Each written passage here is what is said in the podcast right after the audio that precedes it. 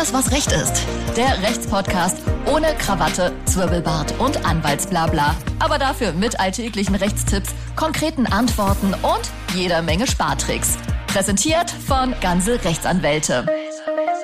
Herzlich willkommen zu Alles, was Recht ist, eurem Lieblingsrechtspodcast. Ich bin Martin Wiesel, bei mir wie immer die glorreiche Sina Marie Hallo Sina. Hallo Martin. Und äh, lügst in den ersten fünf Sekunden. Und ebenfalls äh, dabei unser frecher Rechtsallrounder Dr. Tim Horacek. Guten Tag. Hallo Tim. Hi. Tim, die erste eigene Wohnung. Ja. Aufregend, oder? War es gewesen, ja. War es gewesen. Sehr. Und Sina, bei dir?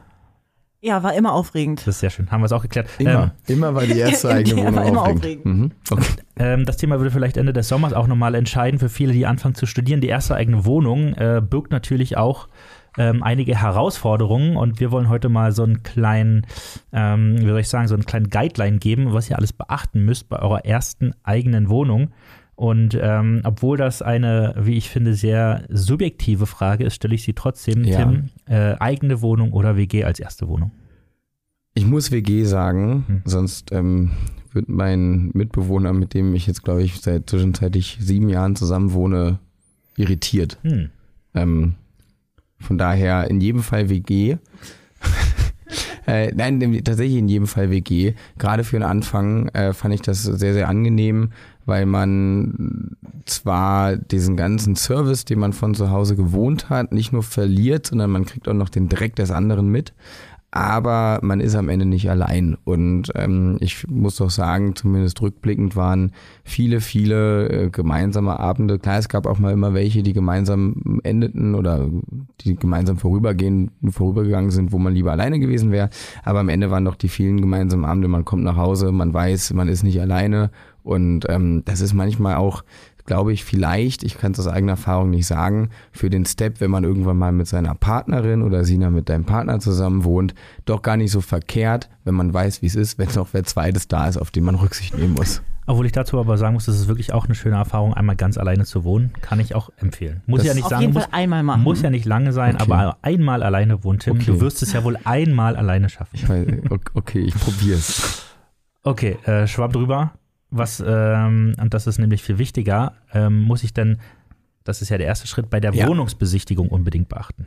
Ja, also das ist jetzt immer so ein bisschen die, die Frage, wo man herkommt. Ich würde sagen, wenn wir hier in Berliner Ballungsgebiet, ähm, wo wir ja Gott sei Dank seit Jahrzehnten nichts anderes machen, als neuen Wohnraum schaffen, der dann auch künstlich und äh, an alle, die eine Wohnung wollen, vermietet wird. Absolut. Ähm, nein, ich glaube tatsächlich, dass man in Berlin in allererster Linie sich um eine Wohnung einfach gut kümmern muss. Und zwar kümmern im Vorfeld bedeutet äh, alles parat haben, was der Vermieter fordert, vielleicht auch noch sogar ein Stückchen mehr ähm, bei der Wohnungsbesichtigung möglichst guten, sympathischen Eindruck hinterlassen und die Unterlagen fix äh, abschicken und vor allem nicht sagen, naja, meine Schufa-Auskunft, aber da kommen wir, glaube ich, gleich nochmal zu, die dauert noch ein paar Wochen. Das ist die Berliner Perspektive. Ähm, wenn die gemacht ist, kann man zum Step 2 zurückgehen, nämlich zur Perspektive raus aus den Großstädten und sich auch die Wohnung mal ein bisschen genauer unter Nagel äh, oder ein bisschen genauer anschauen. Das muss man, glaube ich, wirklich, da denke ich, müssen wir ein Stück weit Abstriche machen, weil ich weiß noch, die Wohnungsbesichtigung, auf die denen ich war, die waren teilweise so dermaßen überfüllt. Und ähm, mit so wenig Zeit pro Mensch, der da rein durfte. Also dann stand man mit 20 Leuten in einer Wohnung und nach 10 Minuten hieß es, man muss wieder raus, weil es warten ja noch 120 vor der Tür. Da hat man dann nicht so viel Zeit zu gucken, sind die Steckdosenleisten sauber, sind ähm, genügend Fernsehkabelanschlüsse da und wie sieht's denn eigentlich aus mit den Fugen im Bad? Muss ich die selber kratzen oder neu? Weil das Problem ist, was wir hier zumindest haben, wenn ich sie nicht nehme, irgendeiner wird sie in dem Fall nehmen.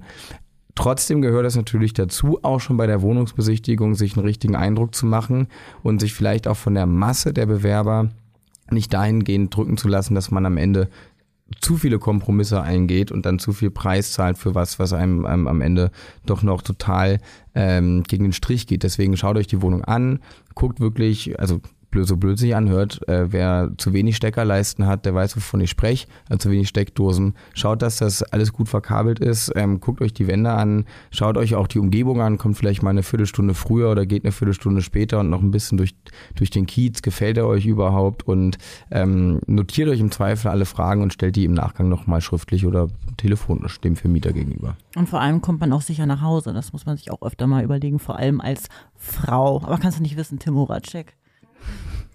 Okay, Sina. Ja, guter Einwand. Ja. Ähm, Tim, du hattest aber eben auch noch äh, was von, du ja. hattest eben gerade noch was von Unterlagen erwähnt. Ja. Welche Ja. sind das denn im Speziellen? Ähm, also in der Regel steht es bei den ganzen allgemeinen Infos zur einzelnen Wohnungsbesichtigung mit drin. Ähm, grundsätzlich immer Personalausweis, weil die Identität, die sollte doch gesichert sein. Äh, Eine Mieter-Selbstauskunft, das bedeutet, ähm, das ist ein, also das wird in der Regel immer vom Vermieter bestellt. Da schreibe ich einfach, wer bin ich, was mache ich und warum.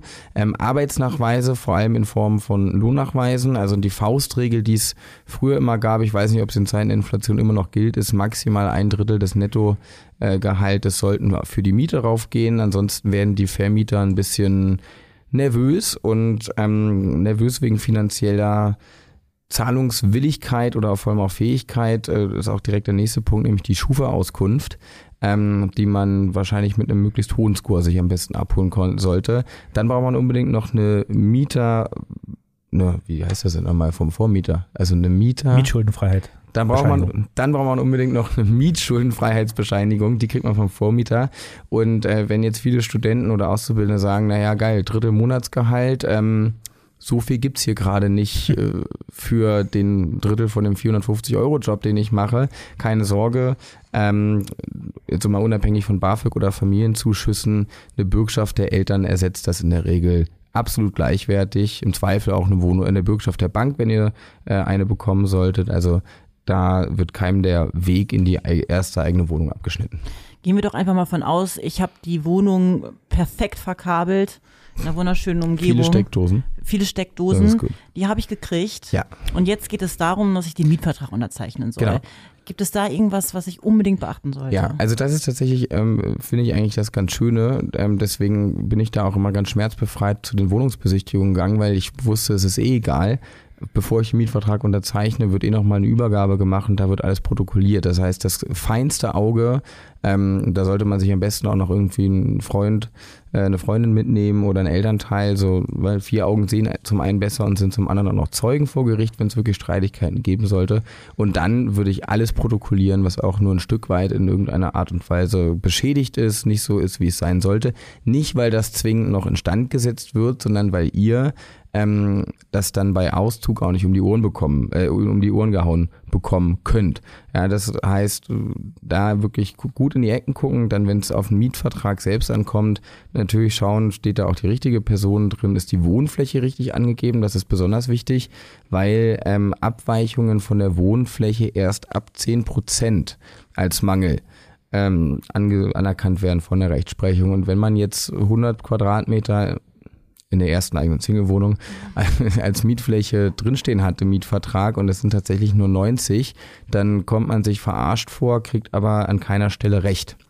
Ja, ähm, dann sollte man sich natürlich im Klaren darüber sein, ist der Mietvertrag hier unbefristet oder muss ich mir in einem Jahr die nächste Massenbesichtigung an, antun? Ähm, können alle mitvermieteten Räume wirklich benutzt werden? Also nicht nur, wie ich hatte das mal erlebt bei einem Kumpel, da stand drin, ja, gibt einen Keller, aber der war so dermaßen überflutet und verschimmelt, äh, das konnte man eigentlich nicht mehr als Abstellraum auch nur ansatzweise in Betracht ziehen. Ähm, dann, um böse Überraschungen zu vermeiden, schaut, ist es ein Staffel- oder ein Indexmietvertrag? Äh, ist sowas, also könnte sich die Miete im Laufe der Zeit in irgendeine Richtung noch anpassen oder habt ihr eine finanzielle Sicherheit? Das ist ja für die Planung auch nicht so verkehrt, wenn es ins vierjährige Studium gehen sollte.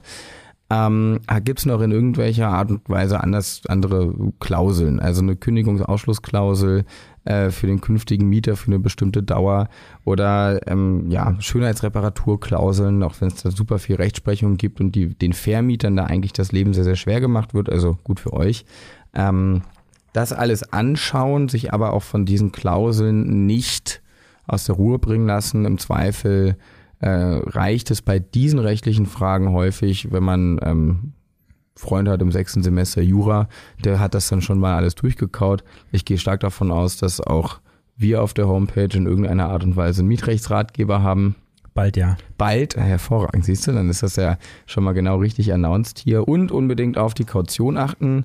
Ähm, das ist in der Regel ein kleines Mehrfaches des, äh, der normalen Netto-Kaltmiete. Aber naja, da muss man, also ich meine, wenn man jetzt in einer 700 Euro Wohnung reinzieht und man soll plötzlich 2100 Euro auf einmal wegschlagen, und kriegt die erst nach einer langen Zeit, nämlich wenn man auszieht, wieder und dann vielleicht auch nicht komplett.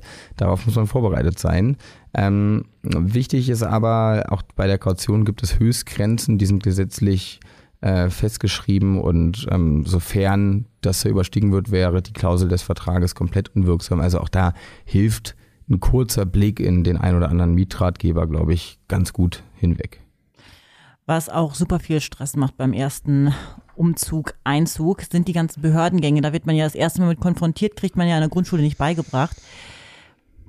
Bist du direkt von der Grundschule in die ich eigene bin, Wohnung? Ähm, ja, bin ich Okay, und ähm, musste dann auch mal erstmal gucken, wie ich mich auch selbst versichere. Ich war erst noch über meine Kinder, vers- äh, über meine Kinder, über meine Eltern versichert. Aber das hat dann ja auch irgendwann aufgehört, weil ich habe ja bis vor kurzem noch studiert. Nee, wer kennt's? Mit bis, zu, bis 25 ist man noch bei seinen Kindern mitversichert. Kommen wir doch erstmal nur zu den äh, zum Behördengang. Ja, Ähm, dann geht es ja erstmal an die Anmeldung Ja. meiner, meiner Wohnung. ja. Äh, wo mache ich das und wie läuft das im Großen und Ganzen ab? Ja, das ist eigentlich unanstrengender, äh, liebe Sina, als, äh, als du vielleicht befürchtest oder als du ähm, in deiner jugendlichen, Kinder, kind, kindlichen Erinnerung vielleicht noch dunkel vor Augen schweben hast. Also du musst dich tatsächlich innerhalb von 14 Tagen ähm, ummelden beziehungsweise deine neue Wohnung anmelden. Die genauen Unmeldefristen sind von Gemeinde zu Gemeinde manchmal verschieden. In der Regel sind es aber die zwei Wochen. Äh, Das machst du dann beim Bürgeramt. Du gehst also hin, du kriegst ja so ein Willkommensschreiben, so ein Begrüßungsschreiben von deinem neuen Vermieter, der dir bestätigt, dass du da auch wirklich drinne sitzt. Und ähm, in der Regel ist das auch kostenfrei. Manchmal kostet es um die 20 Euro. Da schaut ihr am besten selber auf der Website eures Bezirksamtes vorbei, eures Bürgeramtes. Ähm, und dann ist das Ding eigentlich auch schon geritzt. Und dann geht's nur noch um die Versicherung. Genau, man kriegt dann so einen hübschen Aufkleber auf den Personalausweis geklebt mit der neuen Adresse. Ähm, sieht furchtbar aus. Was äh, passiert denn, lieber Tim, wenn ich die Anmeldefrist verpasse? Also Oder- ich sag mal in der Theorie. Ich sage deshalb in der Theorie, weil ich mich tatsächlich über Jahre nicht umgemeldet Das habe. ist es schon verjährt oder? Ähm, hoffentlich. Mittlerweile bin ich umgemeldet. Ähm, also in der Theorie ähm, kommt nach zwei Wochen, das liegt allerdings auch daran, dass wenn man innerhalb von einer Stadt umzieht, dann sehen die das dann nicht so eng, weil am Ende ne, kommt ja auf die Steuer an, die du zahlst und die zahlst du für die Stadt und so weiter und so fort. Trotzdem kann das tatsächlich bis zu 1000 Euro kosten, äh, wenn du dich nicht innerhalb dieser 14 Tage umgemeldet hast ähm, oder wenn du als Vermieter, wenn wir jetzt mal die Rollen wechseln, diese Vermieterbescheinigung eben nicht ausstellst, sondern das verweigert, dann wird das Bußgeld nämlich direkt an dich durchgereicht. Da sind die dann ganz flink. Dann kommen wir doch zum heißen Thema. Endlich. Äh, Versicherung. Ja.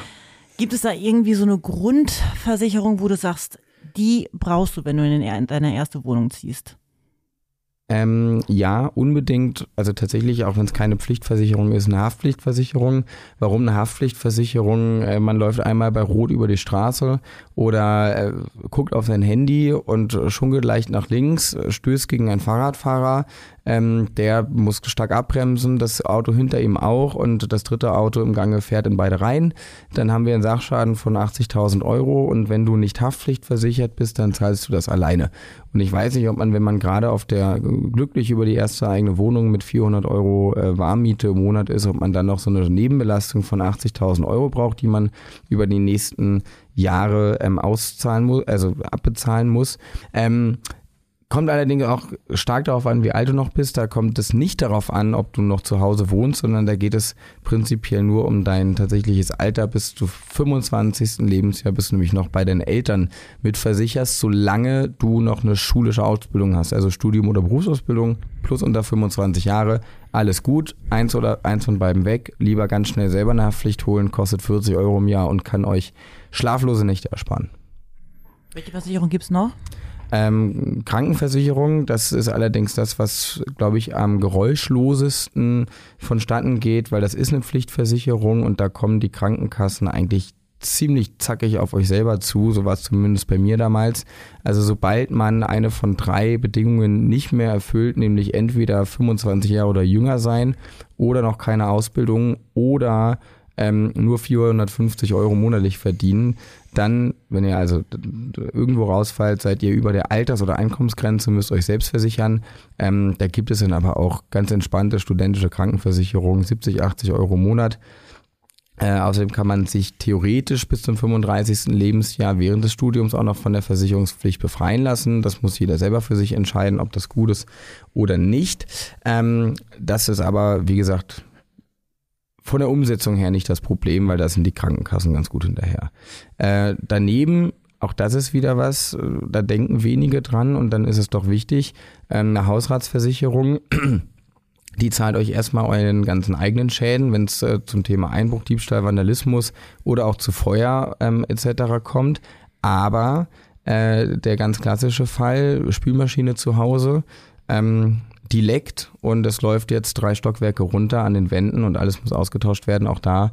Und das sind dann schnell mal sechsstellige Beträge, kommt die Hausrat und rettet einem so ein bisschen die nächsten, na, anderthalb Jahrzehnte wahrscheinlich. Was ich noch recht aufregend fand, als ich das erste Mal in meine eigene Wohnung gezogen bin, war das Thema äh, Strom. Äh, ähm, da, aufregend. Ja, na, ich fand es deshalb aufregend, weil ich überhaupt keine Ahnung hatte. Ich dachte, ich komme erstmal in die Bude äh, und muss erstmal mit Kerzen arbeiten, weil ich Strom noch nicht äh, angemeldet habe. Nein. Ähm, was ist da denn los? Nein, da ist man zum Glück ähm, mit Strom und Gas grundversorgt. Äh, grundversorgt heißt, es gibt ein Strom- und Gaslieferant äh, beziehungsweise ein Strom- oder Gaslieferant in der Umgebung, der die meisten Haushalte versorgt. Das ist der Grundversorger und der ist automatisch bei einem zu Hause dran. Das ist allerdings dann auch direkt der teuerste. Ähm, Vorteil ist aber Kündigungsfrist äh, zwei Wochen. Das bedeutet, man geht irgendwo auf bekannte Online-Vergleichsportale, ähm, haut einmal seine Adresse rein, sagt, was möchte man, wie viel Strom äh, in etwa braucht man, wie viel Gas in etwa braucht man oder auch einfach die Standardtarife, die da vorgegeben werden und dann wechselt man vom Grundversorger in den in der Regel deutlich günstigeren konkreten Versorger. Ähm, was muss ich dann noch bedenken? Muss ich dann noch irgendwie jemand informieren, dass ich umziehe? Da kann ich einfach meine drei Sachen packen und ab dafür. Ähm, nee, da muss man tatsächlich noch mal ein paar Leuten Bescheid geben, es sei denn, du möchtest nie wieder Post kriegen. Na, wäre schon schön manchmal. Wäre schon schön manchmal, ne? Mhm. So, ein, so ein kleiner Brief vom Finanzamt, da wird doch der Tag einfach schöner.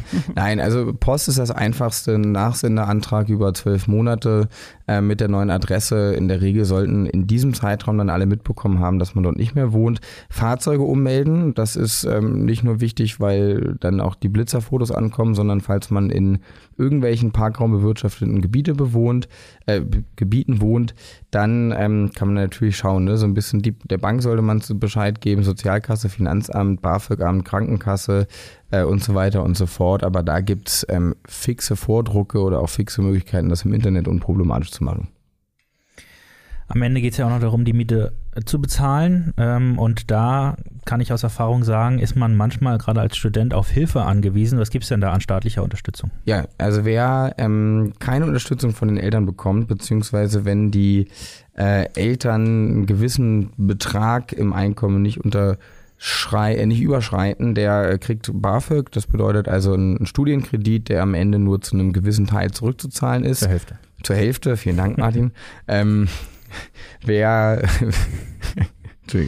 wer ähm, keine Unterstützung durch die Eltern bekommt, äh, obwohl sie stinkreich sind, der sollte sich mal ernsthaft darüber nachdenken, was er alles so falsch gemacht hat in der Vergangenheit. Nein, der sollte, ähm, der kann Mietbeihilfe und Mietzuschüsse beantragen. Also da muss man sagen, ist der Sozialstaat seinem Namen tatsächlich mal nicht hinterher.